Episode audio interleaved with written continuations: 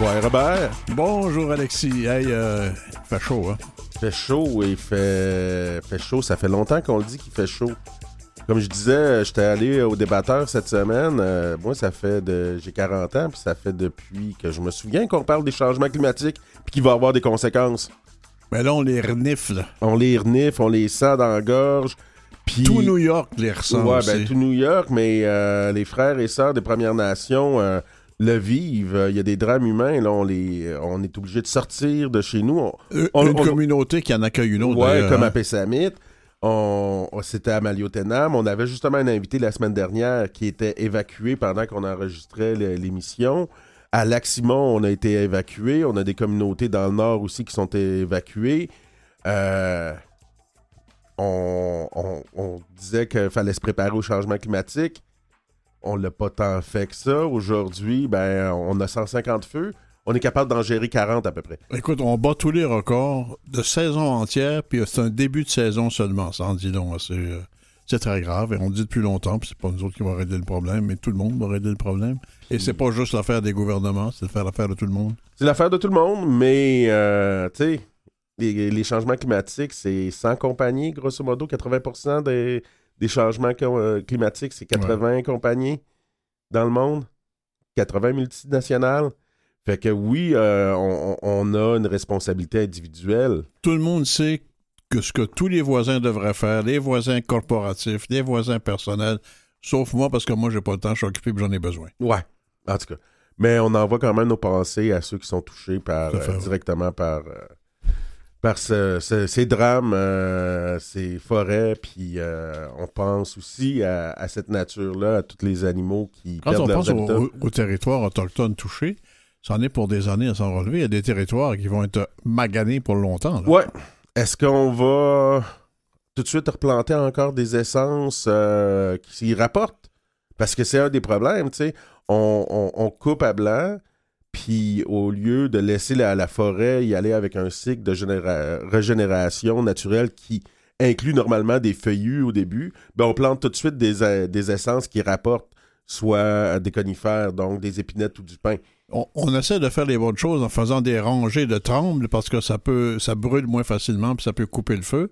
Sauf que les compagnies forestières arrivent quelques années après, ils coupent les trembles aussi. Ouais. Ça sert à quoi? En tout cas, on a un invité. On a des invités aujourd'hui en Oh, il deuxième doit partie. avoir une idée là-dessus, lui. Oui, oui, oui, oui, je suis sûr. Euh, il, il vit euh, dans, dans le Nord avec euh, les apitypiques. Mais euh, en deuxième partie de- de- d'émission, on va avoir Mélanie Vincent qui va venir nous parler du Festival Coué. Mais pour commencer, pour notre longue entrevue, on a Maurice J. qui s'habille. Quoi, Maurice, ça va bien? Oui, ça va très bien, oui. Oui, bonjour. T'es dans quel un coin, là? un peu emboucané, mais ça Ouais. va. T'es Oui, hein? dans quel coin? T'es-tu à Ottawa ou... euh, Non, non, je suis, euh, je suis dans le coin de Picogan. OK. Donc... euh, Et ça se passe comment dans votre coin?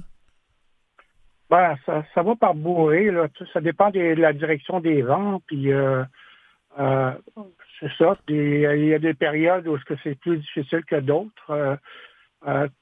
Puis euh, et des fois, ça passe par-dessus nos têtes pendant qu'on dort. là. Un peu l'exemple de New York, là, qui sont emboucanés ce temps-ci. Ouais.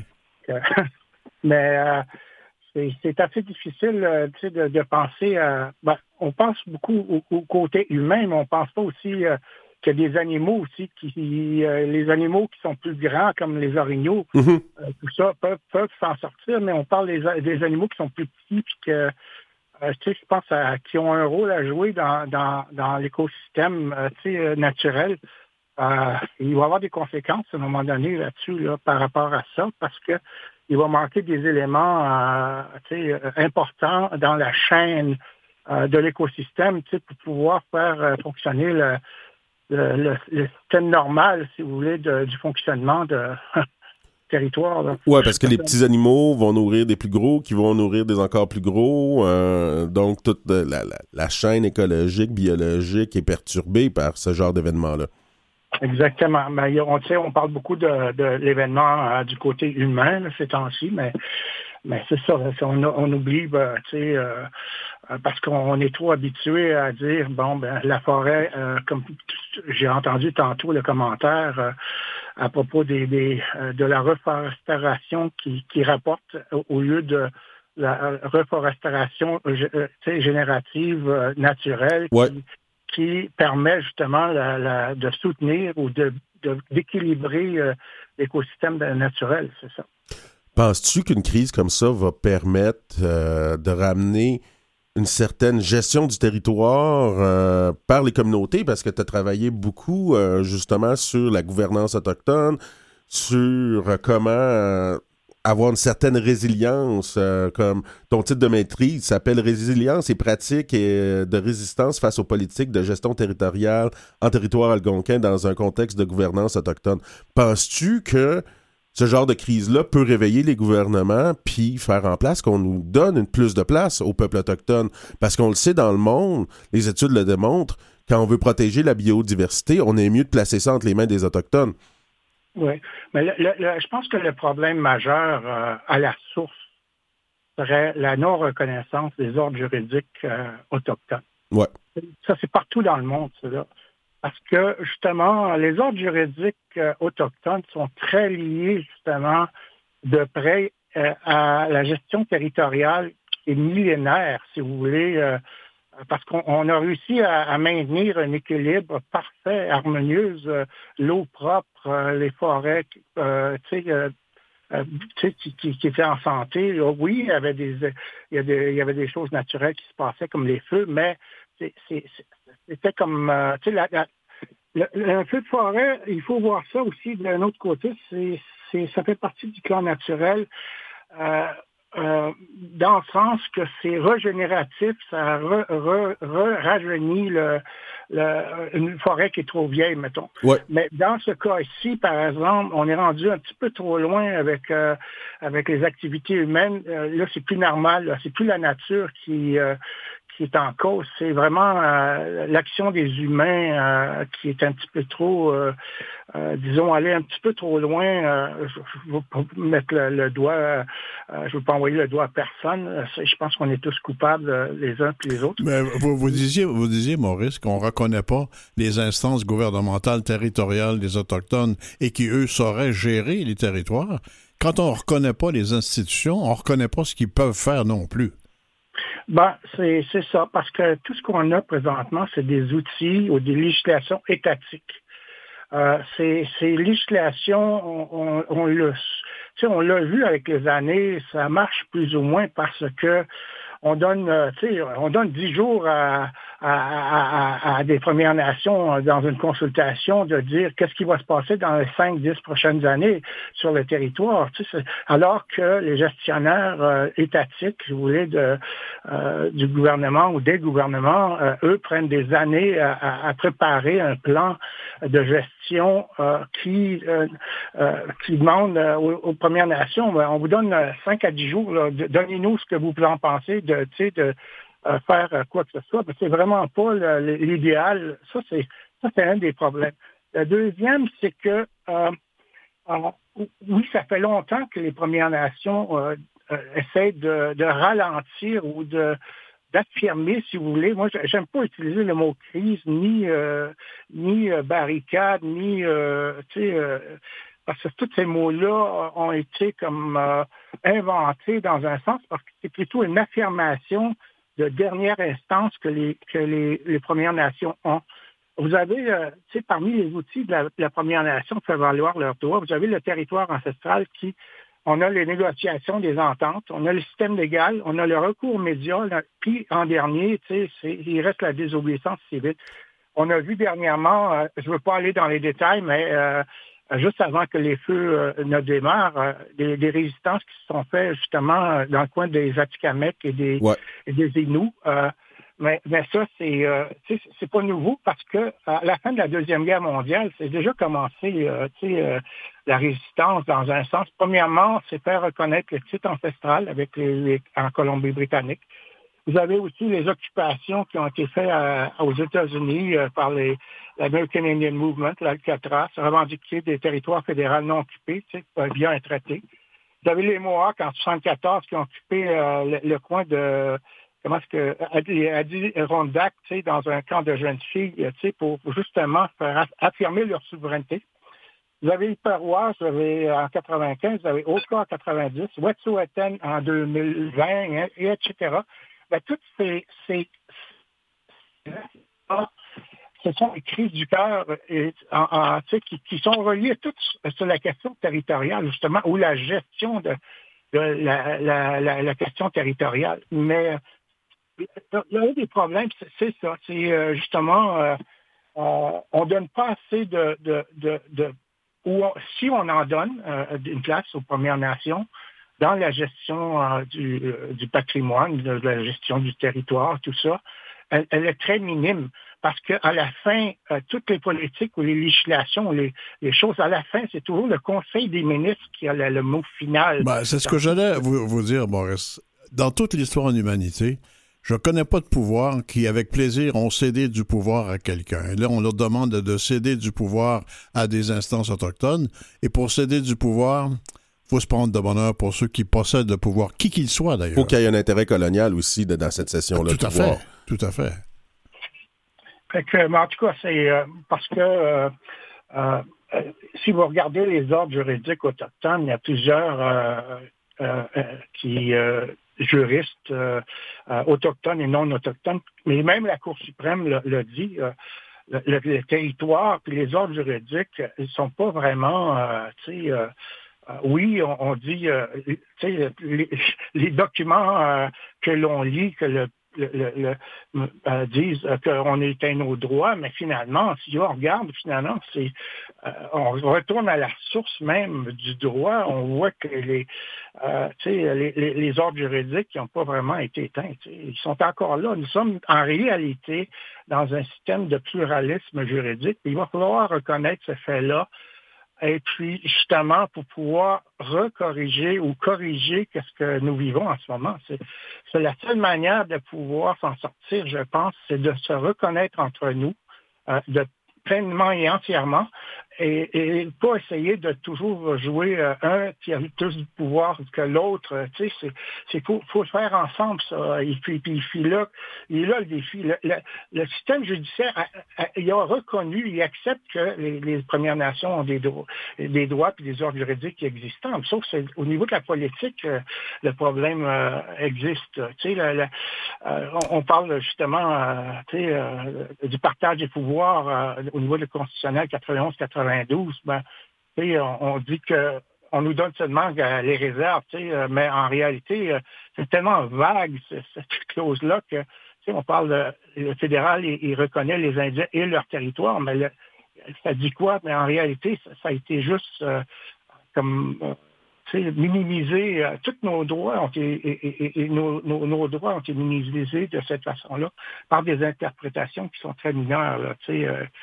je sais pas comment. Puis, c'est tout le temps dans, ces interprétations-là de la Cour suprême, bien qu'on nous reconnaisse des droits par l'article 35 de la Constitution de 82, on a tout le temps le moyen d'enfreindre nos droits si ça vient, euh, si c'est juste pour l'ensemble de la majorité canadienne. Exactement. On parle surtout euh, suite à, ce qui s'est passé à New York avec le, euh, euh, autour des années 2000 avec euh, les deux tours jumelles et tout ça. la, euh, les moyens de, de, de, de l'action directe ou les moyens de résistance, ou appelez ça comme vous voulez, ont commencé à être judiciarisés. Là.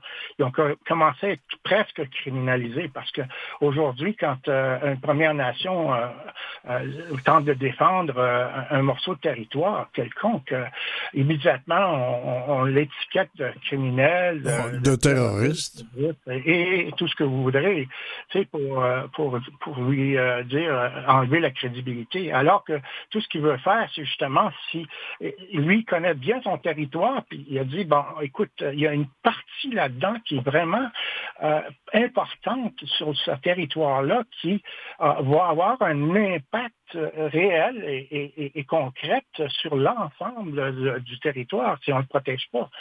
Dans, dans, ces choses-là, mais, c'est ça, euh, c'est ce que, j'ai remarqué aussi avec le temps. Puis euh, comme un exemple, en 2000, justement, qu'est-ce qui est rapport avec mon, euh, mon, euh, mon mémoire de maîtrise et tout ça.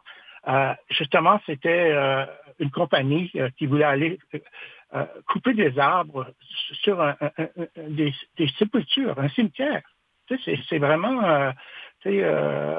pour, pour nous, on ne voit pas le cimetière de la même façon que le monde est euh, le monde alloctone en général ou étatique ou est-ce qu'on même clôture. Ben, c'est le même problème qu'il y avait à Oka à l'époque de la crise d'Oka, hein, le cimetière. Il y avait aussi le même problème à Oka. Donc, euh, tu sais, c'est euh, c'est pas juste les, les, les, ben, en tout cas, il y a plusieurs raisons, là, mais c'est toujours lié au, au, territoire et aux éléments sacrés qui sont liés au territoire. Je me demande bien, ça serait quoi la réaction si on voudrait passer un pipeline dans le cimetière Côte-des-Neiges, hein? Exactement. Oh, c'est pas possible, c'est un cimetière. Ouais, ben, ça serait sûrement ça la réaction. on est avec Maurice Jikistabiche, expert des sites à haute valeur autochtone pour la nation Apitibi-Anishinaabe. Maurice, on va prendre une petite pause musicale, on te revient tout de suite après.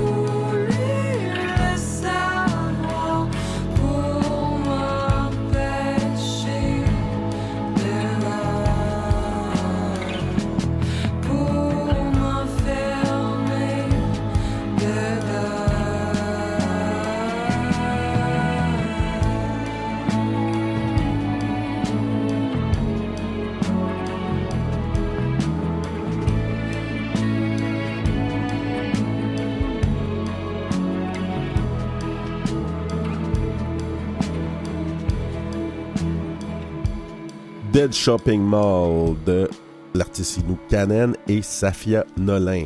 On est de retour avec Maurice J. Kistabich. Euh, Maurice, euh, dans ton travail de tous les jours, tu travailles euh, dans la négociation, si je comprends bien. juste avant que je tombe tu sais, dans les valeurs autochtones, j'ai été pendant une vingtaine d'années, si c'est pas plus, à négocier des ententes avec les minières et les forestières. OK. Euh, les, les ERA, si je me euh, rappelle bien. Les ERA. Puis tout en aussi un certain nombre d'années avec les Anishinaabe sur leurs revendications particulières et globales. Euh, mm-hmm. Autrement dit, j'ai travaillé toujours dans le secteur territoire depuis que depuis que j'ai sorti de l'université en 80 euh, la première fois, avant de retourner aux études encore, puis de continuer à travailler, étudier. en même travailler, étudier, et là, tu es en train de faire un certificat en droit autochtone aussi, je crois? Exactement, exactement. Puis, euh, puis, là, je vois commencer à enseigner à l'Université d'Ottawa. Ben oui, j'ai vu ça sur Facebook, euh, à Faculté de droit puis à Faculté des arts. Ça va être quoi les cours que tu vas enseigner? enseigner? ben, je, je, préfère garder ça encore disons qu'on est en train de travailler sur les détails. On est entre nous autres, là, Maurice. y, aurait-tu un territoire académique pour les Autochtones?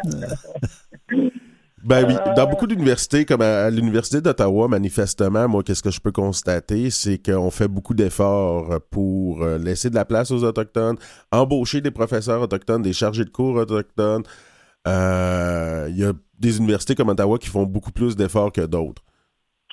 Disons qu'on est très bien entouré, euh, je vais l'être très bien entouré. On a, l'ancienne grand chef euh, des Atikamekw, Eva Ottawa, qui va être euh, une collègue. Oui. J'ai l'ancien chef de Kittigan-Zibi, Gilbert White Duck, qui est avec moi aussi, qui est aîné en résidence, mais aussi qui suit des cours, puis en même temps qui en donne aussi. Fait que, puis on a aussi Madame Ottawa qui une des gouverneurs, justement, euh, euh, je veux dire pas Ottawa, excusez, c'est Commanda. Oui, oui, oui, euh, qui, qui, a été nommé dernièrement. Là. Oui, oui, oui. Puis tout ça, ça fait que je, suis quand même assez bien entouré à ce niveau-là. Et puis, tu sais, ça fait quand même une, bonne année, si, si, si c'est pas plus, que je, je côtoie l'Université d'Ottawa, puis que finalement, parce que ces discussions-là pour aller enseigner, euh, ils ont commencé au mois de janvier l'année passée, hmm. ben, ben, au début de l'année. Là. Puis euh, euh, finalement, ça s'est abouti avec la signature de, du, contrat là, il y a quelques semaines. Là, puis les détails sont, les charges de cours sont à venir et tout ça. Puis c'est pour ça que je n'ose pas trop m'avancer encore sur, sur, sur quel, quel, quel, cours exactement tu vas donner. Mais bon, tu allais nous parler de valeurs. J'imagine que tu vas parler de valeurs euh, Anishinaabe dans, dans tes cours. Oui, euh, oui, euh, ça, ça c'est, euh, je vais pouvoir expliquer euh, justement c'est quoi, qu'est-ce que qu'est-ce qu'on entend par valeur? C'est quoi des valeurs ou des sites valeurs à autochtones, tu sais, en français, c'est parce que ça se dit ça se dit pas la même chose. En anglais, on dit native values, mais en français on le traduit par des sites à haute valeur autochtone, tu sais, puis ça, ça, on dirait que ça, ça c'est pas dans le même monde du tout parce que on parle de sites et on parle de valeur, tu sais, mm. en anglais. Euh, mais mais euh, ce, sont là des éléments euh, qui sont qui peuvent être culturels ou sacrés, dépendamment de, de justement de ce qu'on retrouve sur le territoire.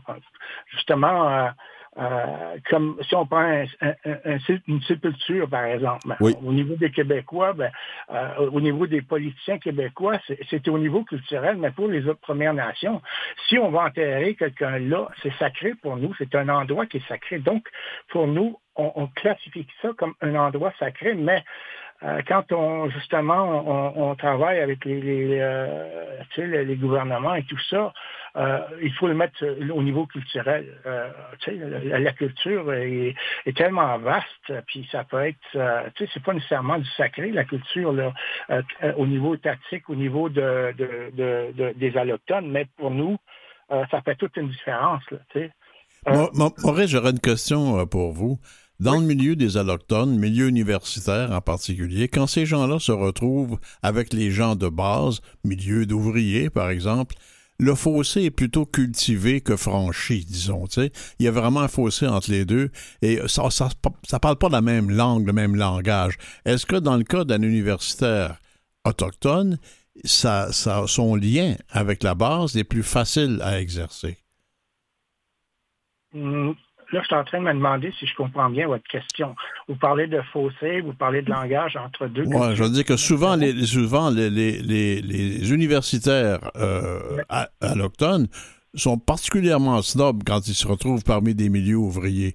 Est-ce que quand il y a un universitaire autochtone, quand il se retrouve sur une réserve avec, avec des gens qui ne sont pas universitaires du tout? Ah, oui, oui, oui, là, je comprends votre question. Non. Euh, euh, dans, mon cas, moi, je, tente de vulgariser au maximum pour, être au même niveau que, que les gens avec qui je parle. Euh, je veux être sûr qu'ils comprennent le message que, que je leur offre, euh, que je leur donne, parce que ça, ça tu sais, à un certain moment donné, à un certain âge, la carrière, je veux dire, pour qui qu'on fait ça? On fait ça pour les gens de la base. On, est là pour, tu sais, on est allé chercher cette cette connaissance-là ou ces connaissances-là pour pouvoir les repartager euh, avec nos, gens de la communauté, mais en même temps, c'est pour les aider à justement à, mieux communiquer entre nous. Si moi, euh, je veux, je veux que je veux aller chercher un message d'une personne de la base, je vais parler le même langage que lui, hmm. mais mais quand je vais arriver à l'université, je vais prendre ce message-là que, que la personne de la base me donne, mais là, je vais le transférer à, un niveau plus scientifique pour euh, pouvoir être plus, euh, tu sais, euh, comment je pourrais dire, compris, si vous voulez, dans le monde académique. Mais en plus. quand, on parle justement avec les gens de la base, il faut, faut, absolument vulgariser au maximum. Puis dans le monde autochtone, les gens de la base, c'est eux souvent qui ont le savoir traditionnel, qui a pour beaucoup de personnes autochtones autant de valeur ou plus de valeur que le savoir académique qu'on pourrait des fois qualifier de colonial. Ben, exactement. C'est euh, justement la connaissance. Nous, on fait juste le transcrire, on fait juste le, le, mettre sur papier, alors que la connaissance vient directement des, des gens de la base. Euh, mais un autre côté, c'est aussi les gens sont très visuels. Donc, euh, moi, je, fais souvent des PowerPoint quand je, vais voir les, gens de la base. Maurice? Malheureusement, euh, euh, notre, longue entrevue se termine avec toi en ce moment. On, est à la fin. Je te dis, Kitty Miguel, c'était super intéressant de t'avoir avec nous. Merci. Je pense qu'on va te réinviter. on, verra euh, comment est-ce que je vais, je, je vais être occupé dans, le jour à venir. C'est bon. À la prochaine, Maurice. Beaucoup. Bye. Bye, Vous écoutez Koué Bonjour avec Robert Blondin et Alexis Wawanolwat. On va parler d'un très beau festival, euh, le festival Koué à la rencontre des peuples avec sa directrice générale Mélanie Vincent. Ah, bonjour. Koué. Quoi, quoi? Ça va? Ça va bien, vous autres? Oui. Ça se passe à Québec, le festival Quoi, hein? Exactement. Quoi, à la rencontre des peuples autochtones, sixième édition à Québec du 16 au 18 juin et le 21 juin au Carré Diouville. Et vous êtes qu'il y a plein... Et, qu'il y a plusieurs... Au Carré et il y a plusieurs nouveautés, comme quoi? Bien sûr, ben c'est ça, je disais, euh, le 16 au 18 juin, on est à la place Jean Béliveau, le 21 juin, notre concert au 20, euh, sur le carré d'Uville. Alors, des nouveautés, écoutez, on en a plusieurs cette année. On a vraiment agrandi notre espace euh, jeunesse, famille, activités participatives. également, ben, en fait, nos spectacles le 21 juin là, au Carré du Ville, c'est nouveau également. On a vraiment mis le paquet pour vous offrir une programmation musicale intéressante et active et, dynamique euh, euh, à place au Carré du Ville pour le 21 juin, la Journée nationale des peuples autochtones. Alors ça, c'est une autre nouveauté également. Euh, cette année, on a notre propre comptoir-restaurant avec le chef de la Première Nation Wolastoqui, Maxime Lisotte, qui nous offre un, menu spécial avec des saveurs autochtones. Alors, on a également l'espace Nascapi, on a des démonstrations, bref, plusieurs nouveautés. Euh, tu mets l'eau à la bouche, là, Mélanie. Qu'est-ce que tu veux dire par saveur spéciale autochtone? ah, écoute, le burger du chasseur, le tacos du pêcheur, le poulet frit Kentucky. Alors, c'est à venir goûter. Euh, viens pas me dire que c'est historique, le poulet frit Kentucky, là. c'est les saveurs. C'est toutes les, c'est l'ingrédient dans la sauce. oui, OK. Puis, euh, au point de vue des prestations musicales, on a euh, des artistes autochtones qui reprennent une chanson de Monsieur Fiori. Et ça, ça a l'air formidable. Effectivement, ça, c'est un projet qu'on a mis en œuvre, euh, bref, en janvier dernier, un peu par un peu par, une, par une idée que j'ai eue un matin en me levant. Finalement, j'ai la chanson Un musicien parmi tant d'autres, où est allé tout ce monde, qui avait quelque chose à raconter. Je pensais que les paroles étaient tout à fait appropriées, qu'on puisse disons, tenter de faire quelque chose avec ces paroles d'une chanson connue, puis la, la traduire ou l'adapter dans les 11 langues autochtones au Québec. M. Fiori a accepté d'emblée euh, et on, on travaille là-dessus, la trame musicale avec euh, les musiciens du studio Makoucham, avec Mathieu McKenzie, Kim Fontaine. Ah euh, et donc tout ça est fait. Est fait. Maintenant, on a les 11 artistes de chaque nation au Québec qui sont euh, qui participent à, à, disons à, enregistrer cette chanson-là parce qu'on va l'enregistrer également là, de manière euh, à l'endisquer, mais la présenter surtout avec tout le monde sur la scène le 21 juin, donc euh, lors de notre concert du de la journée nationale. On est bien fiers de ce projet-là et on travaille encore sur les arrangements, les répétitions, ça s'en vient. Alors, ça va être un beau cadeau pour nous. C'est vrai que la pertinence de cette chanson s'applique particulièrement parce qu'on disait, bon, laissez parler, on, on pensait les jeunes à l'époque, vous laissez parler la nouvelle génération. Mais quand on applique tout ça aux Autochtones, ça s'applique absolument parfaitement. Absolument, et c'est d'ailleurs la raison aussi que, Serge Fiori a, trouvé également euh, la pertinence euh, de cette chanson-là, particulièrement euh, lui-même, puis je ne veux pas parler pour lui, mais il dit très bien lui-même que euh, donner la parole au peuple autochtone, il était plus que temps. Le festival euh, Koué, c'est des échanges, donc on va avoir une marche puis Meshkino avec le docteur Stanley Volant. Bien sûr, à chaque année, Stanley qui est toujours notre notre président d'honneur cette année, depuis nos débuts, hein, Stanley nous accompagne et puis il, il, fait toujours sa marche le chemin des mille rêves, Poimoun Meshkenou. Euh, le samedi à 11h. Alors, euh, comme d'habitude, on invite tout le monde à participer. C'est 4 kilomètres euh, dans la ville de Québec. Le site de départ, c'est le site du Festival Coué à la plage Jean-Béliveau. donc, tout le monde est invité à venir marcher avec lui pendant à peu près une heure et euh, donc euh, pouvoir euh, accompagner Dr. Volant, son bâton de la parole aussi, et, tout le monde qui veulent se joindre au rêve des, jeunes autochtones. Est-ce que, ça, excuse-moi, le, parcours de cette marche avec Stanley Volant, est-ce que ça a une valeur symbolique particulière? Non, pas particulièrement. C'est vraiment parce qu'on part du site de Coué. C'est dans le cadre du festival, mais on fait un 4 km là, dans les alentours et puis c'est euh, sécurisé, là, bien sûr. On va avoir aussi des conférences euh, sur des sujets d'actualité, sur la biodiversité. En ce moment, avec les feux, c'est pas mal d'actualité, ça. Ah, tout à fait. Alors, cette année, ben, l'espace euh, biodiversité et environnement, c'est tout à fait nouveau. Euh, l'idée vient de la COP 15 sur euh, la conférence sur la biodiversité qui a eu lieu à Montréal. Donc, l'idée est venue de là de dire ben, pourquoi on ne ferait pas quelque chose à couer pour parler des savoirs autochtones ou des peuples autochtones millénaires par rapport à l'environnement, la biodiversité, les connaissances sur le territoire, donc, la plupart des conférences ou les conférences sont, sont taxées sur les connaissances, les savoirs des peuples autochtones en lien avec le territoire. Et euh, on invite donc à toutes les, toutes les heures, euh, donc de 10h à 17h le samedi, le dimanche et de midi à 17h le vendredi, le 16, bien, on a des conférences. la programmation euh, nous indique, vous indique euh, quel, qui va venir, de quoi on va parler? Par exemple, on va parler de, des effets climat, euh, des changements climatiques, euh, les, l'effet papillon dans le milieu du nord du Québec, euh, semble-t-il, qu'on a une belle conférencière qui va venir, qui va nous parler de ça. Il y a des papillons maintenant dans le nord du Québec et c'était du jamais vu. Mmh. Donc, effet, effet de changement climatique, c'est un exemple que je vous donne de conférence. Puis, point de vue familial, Point de vue familial, écoutez, euh, il y en a pour tous les goûts. il y a des, ateliers de fabrication avec les euh, pour les enfants, les petits, les grands. Euh, le jardin des cœurs aussi, c'est tout à fait en solidarité avec les nos peuples qui subissent, qui ont en fait qui ont vécu des situations comme par exemple les femmes autochtones disparues assassinées, les enfants disparus dans les pensionnats, le principe de Joyce, ben les gens peuvent en solidarité, en appui symbolique, euh, prendre la couleur d'un cœur qu'ils peuvent planter dans un jardin, la couleur associée à chacune des causes et faire un geste symbolique d'appui envers l'une des trois causes. Euh, tout le monde peut participer à ça. Il y a également bon, les ateliers de fabrication, les démonstrations. On a tout le volet culinaire là, traditionnel, le cuisson de gibier, euh, explication euh, de techniques de cuisson.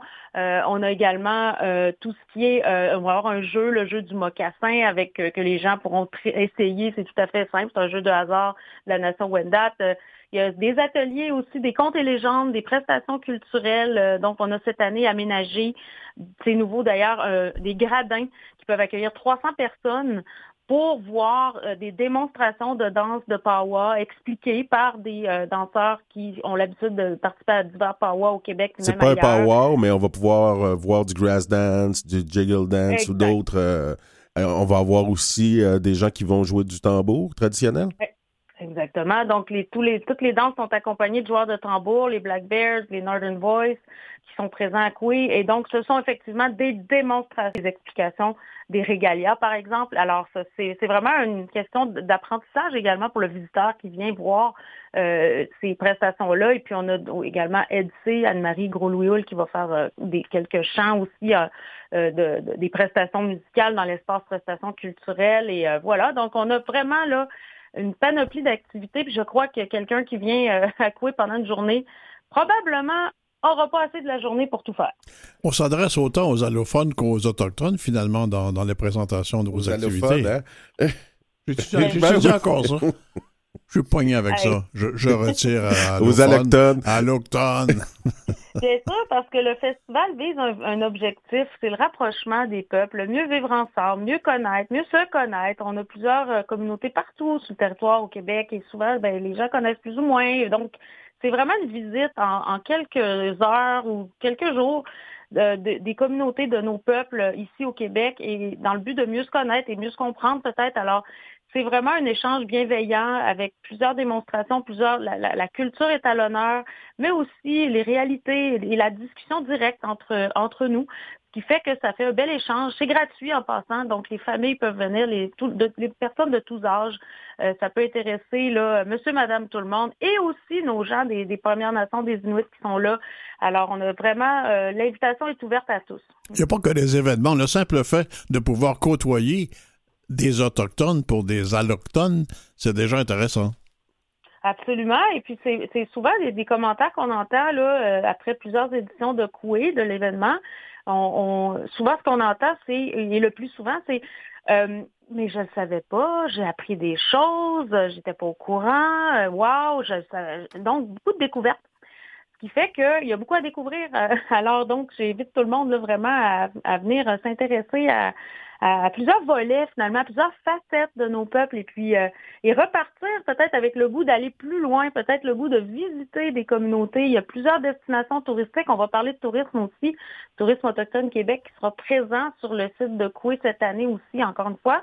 Et euh, donc, il y a plusieurs euh, choses que les gens peuvent faire parce qu'on se fait souvent aussi poser la question qu'est-ce qu'on peut faire, comment on peut mieux comprendre et tout? Mais peut-être le premier geste, ce serait de, s'informer puis venir à C'est un geste positif à poser. C'est un geste positif à, poser, mais tu m'amènes une certaine réflexion, Mélanie on a un événement quand même intéressant où la population en général, les, les Autochtones et les Allochtones peuvent venir.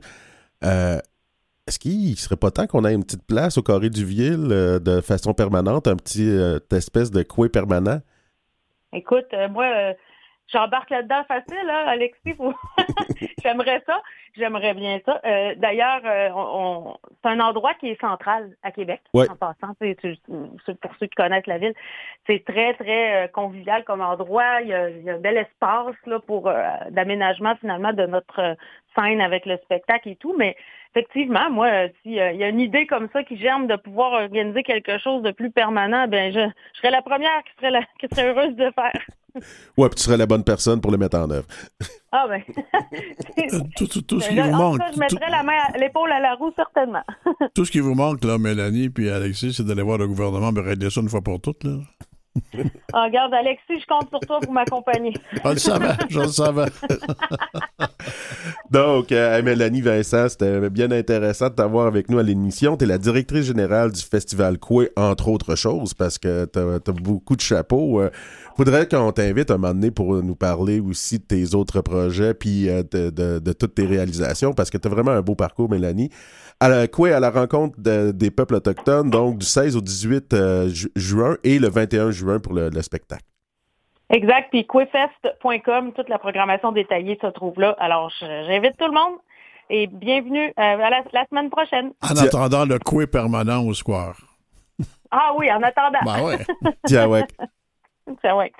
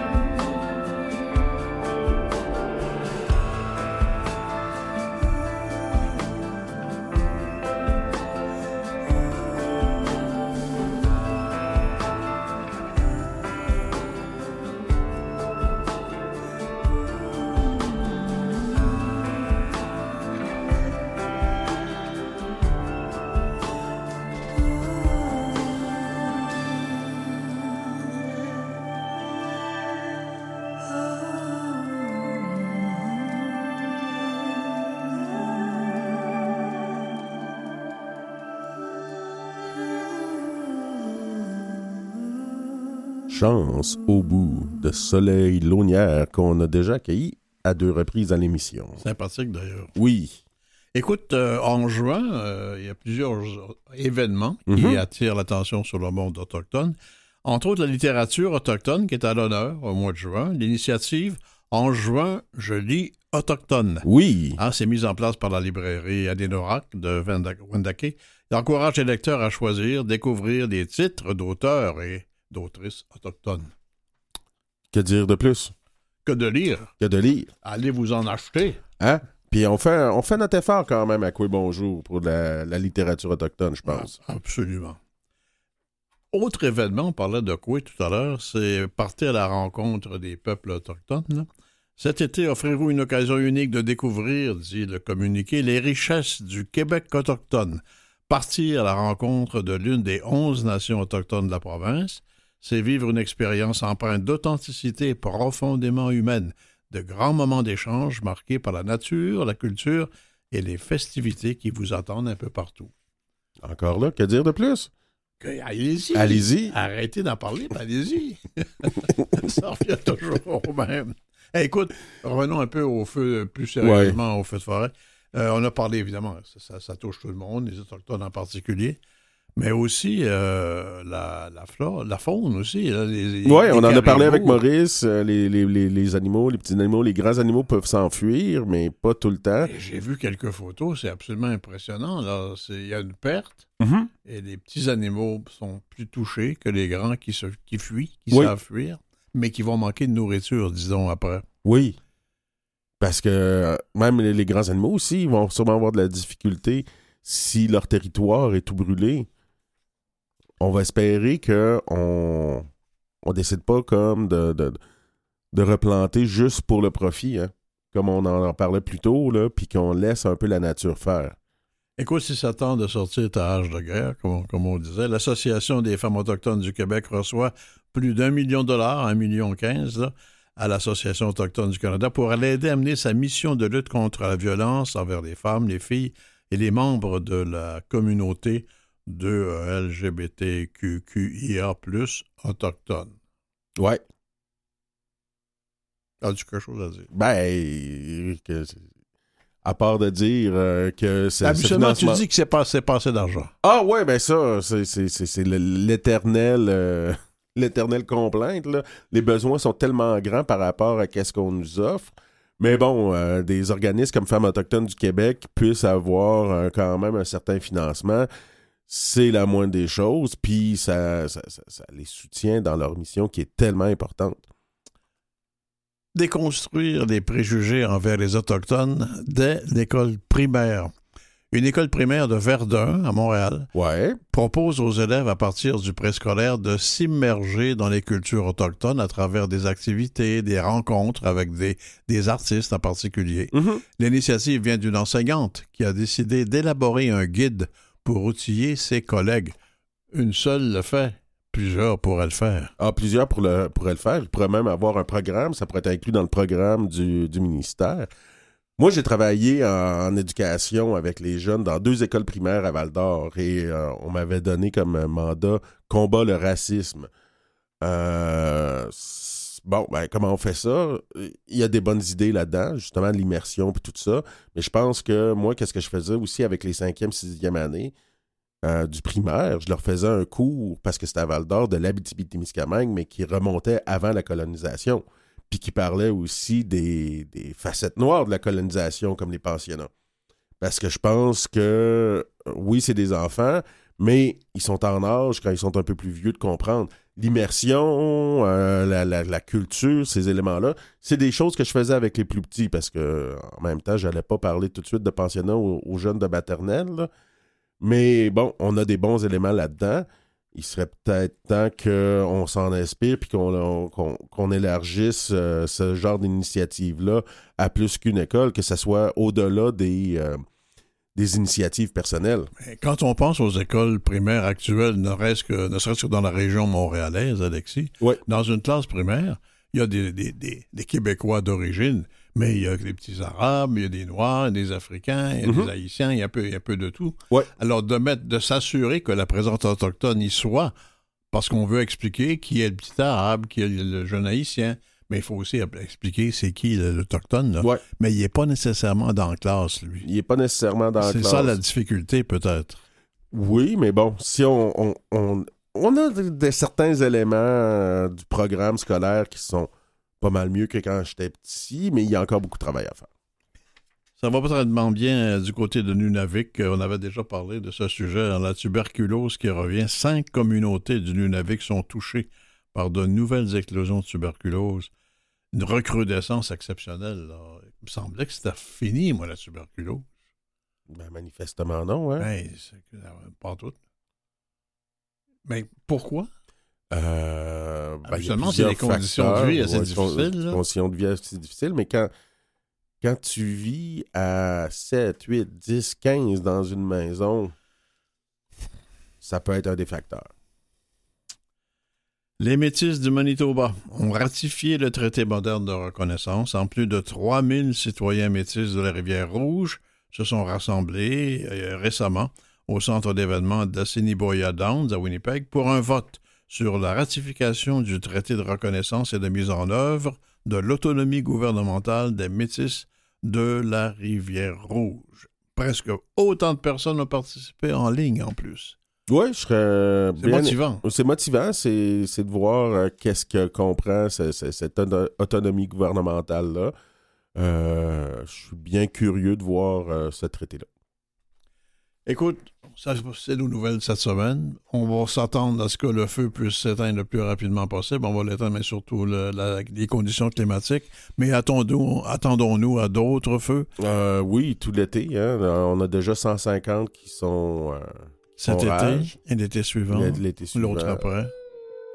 On va s'écouter un peu de musique pour oh, se calmer un peu.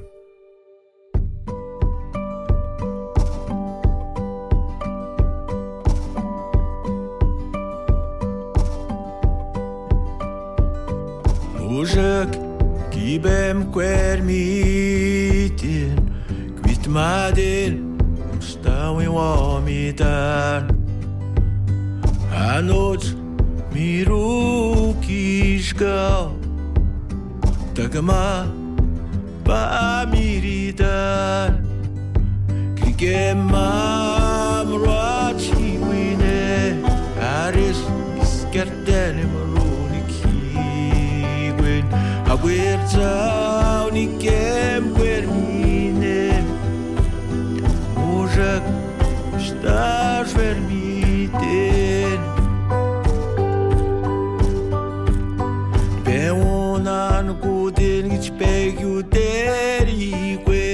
carpet, Mr. Nagasin.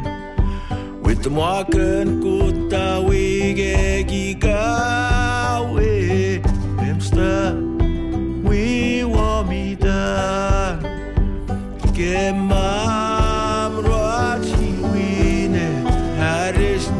get the Nemoruni.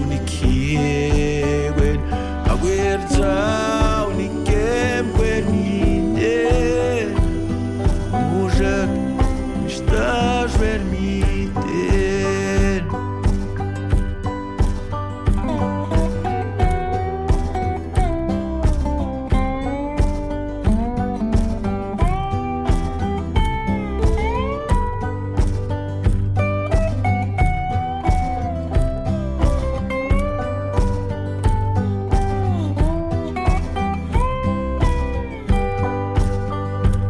Get my